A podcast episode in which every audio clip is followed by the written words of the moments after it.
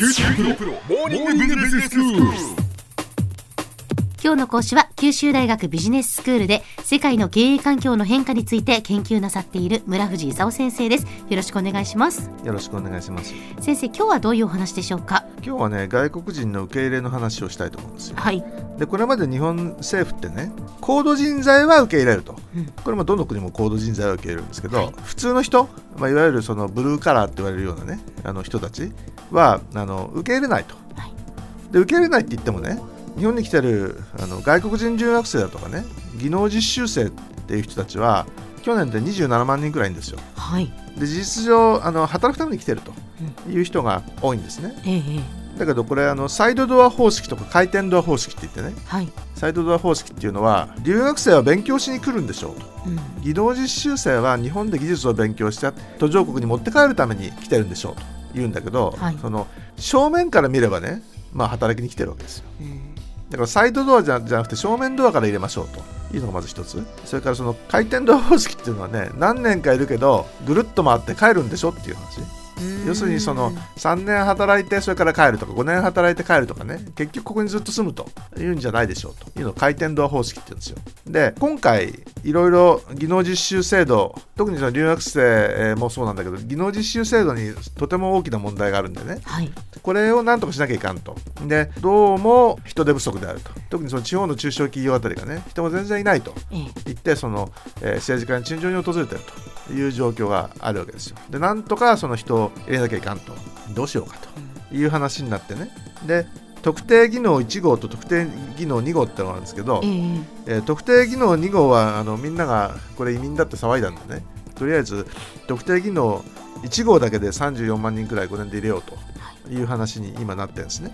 で特定技能1号っていうのはええ。3年か5年くらい技能実習しましたと。はい。あるいはそういうその3年か5年技能実習してなくてもあの技能試験とか日本語試験でねあのそれなりに1号と認めていいんじゃないかという人たちを14業種で34万人受け入れようほうほう。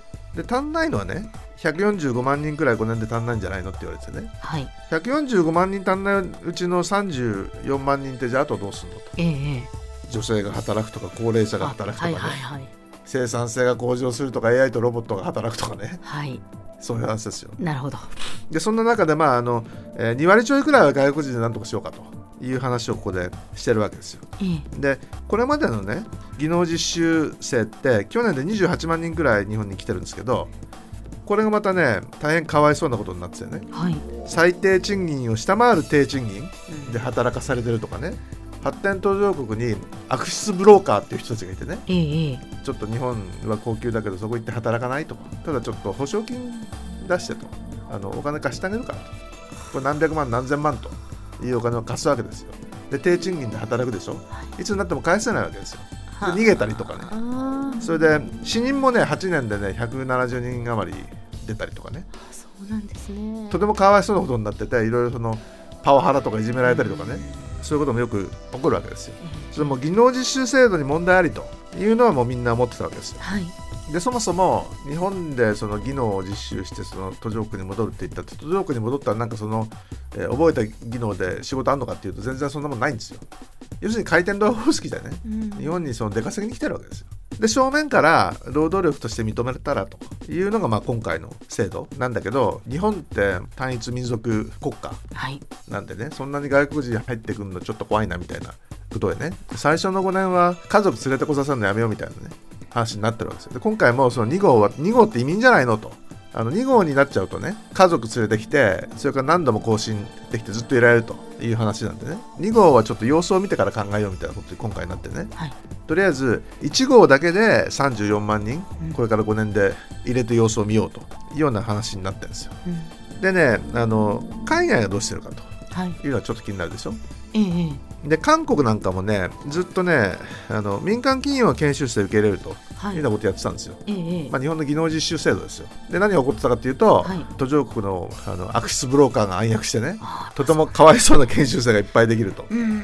いう、まあ、回転ドア方式ですよ。で2004年に政府がね民間が受けるのやめると。これ許可制にしてやろうと。はい。で韓国とそれから途上国の国と国と国が交渉してねで悪質ブローカーを取り締まろうと。いう形でちょっとその悪質ブローカー対策はしたと。はい。これ韓国ですねでドイツの場合はねドイツも最初回転ドア方式で入れてたんですよ。ええちょっと来て返すと。うん。でもそうするとね結局帰れない人たちも出てねでドイツ語できないドイツ文化わかんないと。そうするとそのドイツ人社会とそれからその、えー移民社会の間でね並行社会って言っても亀裂が生じるわけですよ。でなかなかドイツにな馴染めないと。それ何が起こったかっていうと2005年にね移民法でドイツ語とかドイツ文化の勉強をしてくださいという話になってね。それから去年の年末にはね専門外国人人材移民法ってのができてねはい。ドイツ語ができて専門人材って言えるような人だったらドイツに入国して6ヶ月くらい仕事探してもいいよというような法律をねちょうど作ったところなんですよ。はいはい。でそういう意味じゃその海外もいろんなね試行錯誤をやってるところなんでね日本としても1号どっちかっていうと回転ドアであのまだ移民じゃないんだけどええ。で安倍さんが移民じゃありませんよみたいなこと言ってんだけど2号は本当は移民だってずっといるわけですから。だからこれを一体どうやっていくかっていうとねやっぱりいていただくからにはね日本語を勉強してもらってで日本人とそのいろいろ会話してね日本文化をそれに分かってということにしなきゃいけないだろうと。ええ。いうことですよドイツの例を参考にね入っていただくんであれば強制すると。一緒にあの仲良く住んでいくと。いうようなことにしなきゃいけないだろうと。いう話になるんじゃないかと。なればいいなというふうに思ってるところですね。では先生今日のまとめをお願いしますえー、とこれまでねそのサイドドア方式とか回転ドア方式で留学生と技能実習生しか受け入れなかった日本が出入国管理法を改正して正面から特定技能を持つ外国人労働者を5年で最大34万人程度受け入れることになったということなんですね。ただあのこれまで外国人を便利な受給調整に使っていただけで低賃金だとか現地のアクセスブローカーによる多額の保証金とか問題が多いんで今のところその日本語習得だとかねそれからその日本文化習得のあの強制の準備ができているとはちょっと言い難いんですね。で政府がそういったあの総合対策を今ちょっと考えてるところなんですけども、まあ、ちゃんとした対策を考えてあの来ていただくからには、まあ、一緒に暮らしていけるような形にするということが望ましいと思いますね。はい今日の講師は九州大学ビジネススクールで世界の経営環境の変化について研究なさっている村藤勲先生でしたどうもありがとうございましたありがとうございました。